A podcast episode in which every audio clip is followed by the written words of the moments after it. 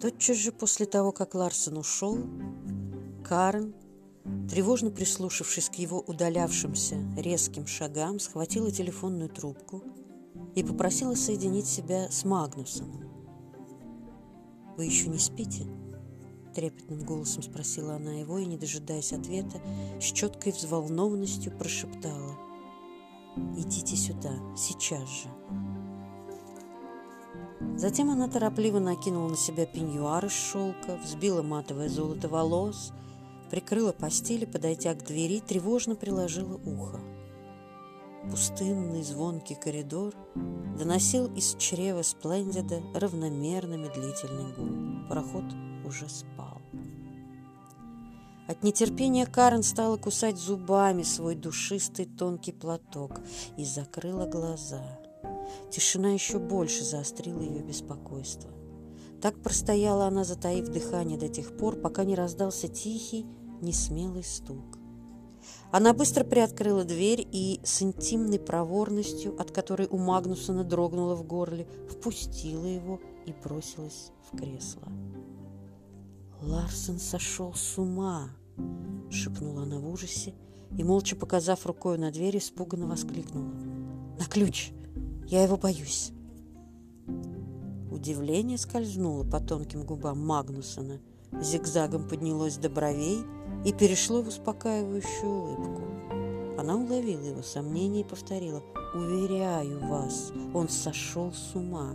Если бы вы слышали, о чем он говорил, бред, галлюцинации, какой-то коралловый остров, задерживающий течение гольфстрима, тайна, известная только ему одному, какие-то преданные люди, ожидающие его приказаний, ко всему этому загробные голоса предков.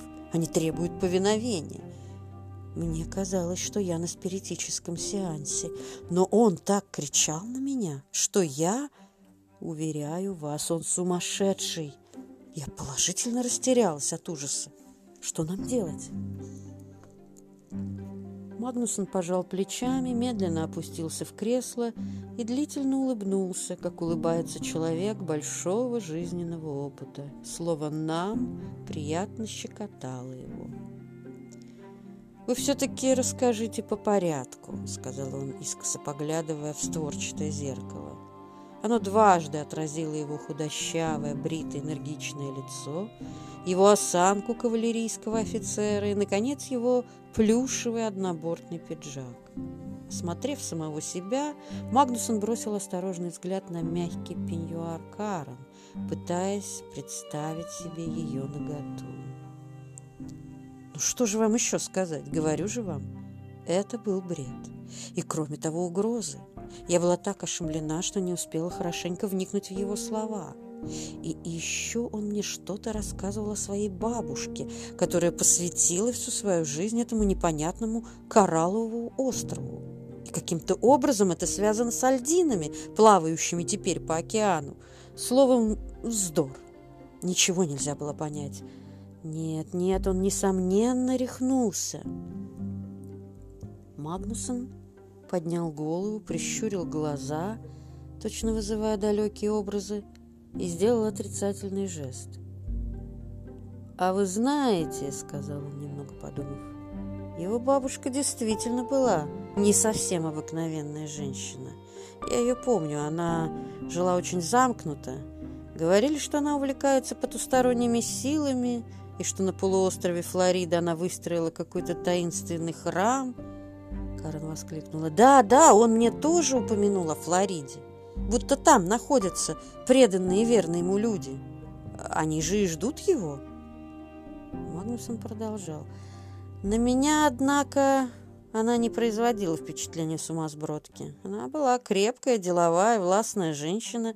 По крайней мере, она отлично вела свои дела, и своего сына отца Георга, держала, как говорят кавалеристы, на монштуках.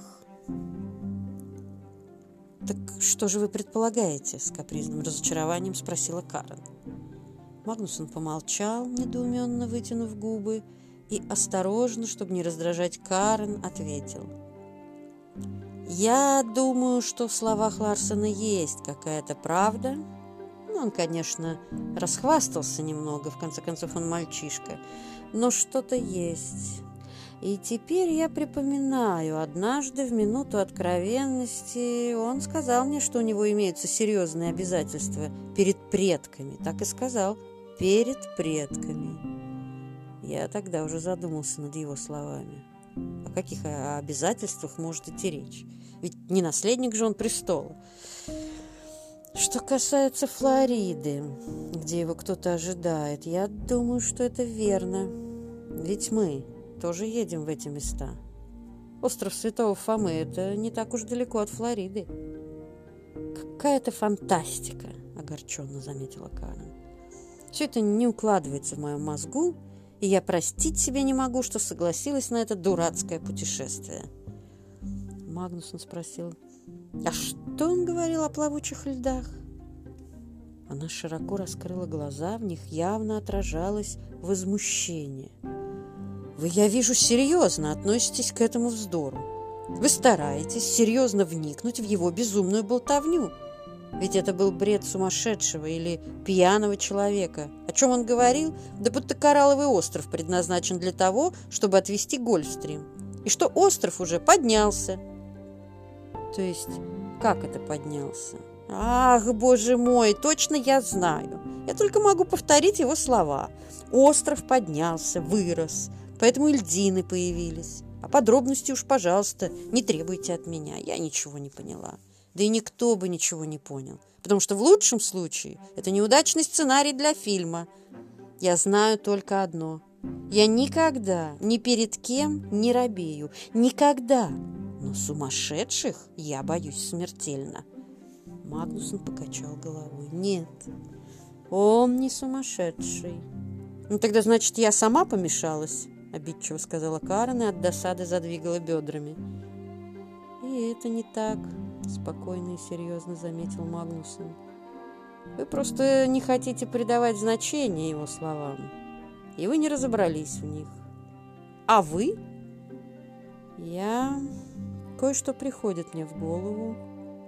Мне только не хватает некоторых подробностей. Я, например, не понимаю, что значит «остров вырос». Как это понять? Она пожала плечами и резко бросила. «Перестаньте! Я не могу слышать вашего серьезного отношения к его дикой болтовне.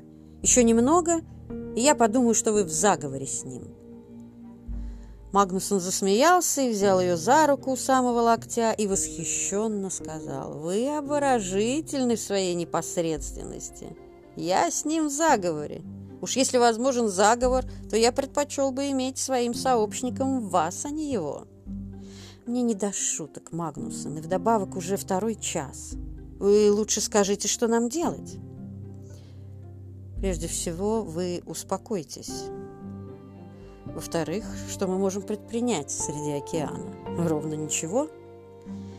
В-третьих, станьте Далилой и выведайте у хвастливого Самсона его тайну. До конца узнайте. Тогда нам будет ясно, с кем мы имеем дело. Карен скрестила свои полуобнаженные руки, задумалась и не, недовольно сказала – я боюсь, что не выдержу своей роли. Ведь надо будет изобразить любопытство и восторг. Я этого не смогу. И уверяю вас, что все это лишнее. Он просто сошел с ума от ревности и бессилия. От ревности? Кому же? К тому, кто умнее его и сдержаннее, и он прав. Я его действительно возненавидела. А сейчас, когда от него никуда нельзя укрыться, я его положительно боюсь. Вот увидите, он задушит меня. Магнусон встал и приблизился к Карен. В глазах его засветили живые бегающие огоньки. «Ничего», — сказал он глуховатым, но нежным голосом. «Положитесь на меня, и я никому не дам вас в обиду». И, нагнувшись, он жарко поцеловал ее в плечо которое, он это ясно почувствовал, слегка вздрогнуло, поднялось и задержалось у его губ. «Я ненавижу этого мальчишку!» — с яростью пробормотала она. и я бы много дала, чтобы хорошенько его наказать. Магнусон лукаво, очень лукаво повел бровями и с холодной жестокостью сказал, «Самый лучший кнут для лошади – это тот, который сделан из лошадиной кожи. Как вы полагаете?»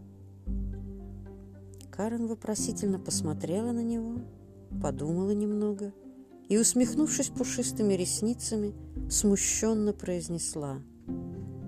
«Страумие никогда не покидает вас, вы умница, за это я вас и люблю».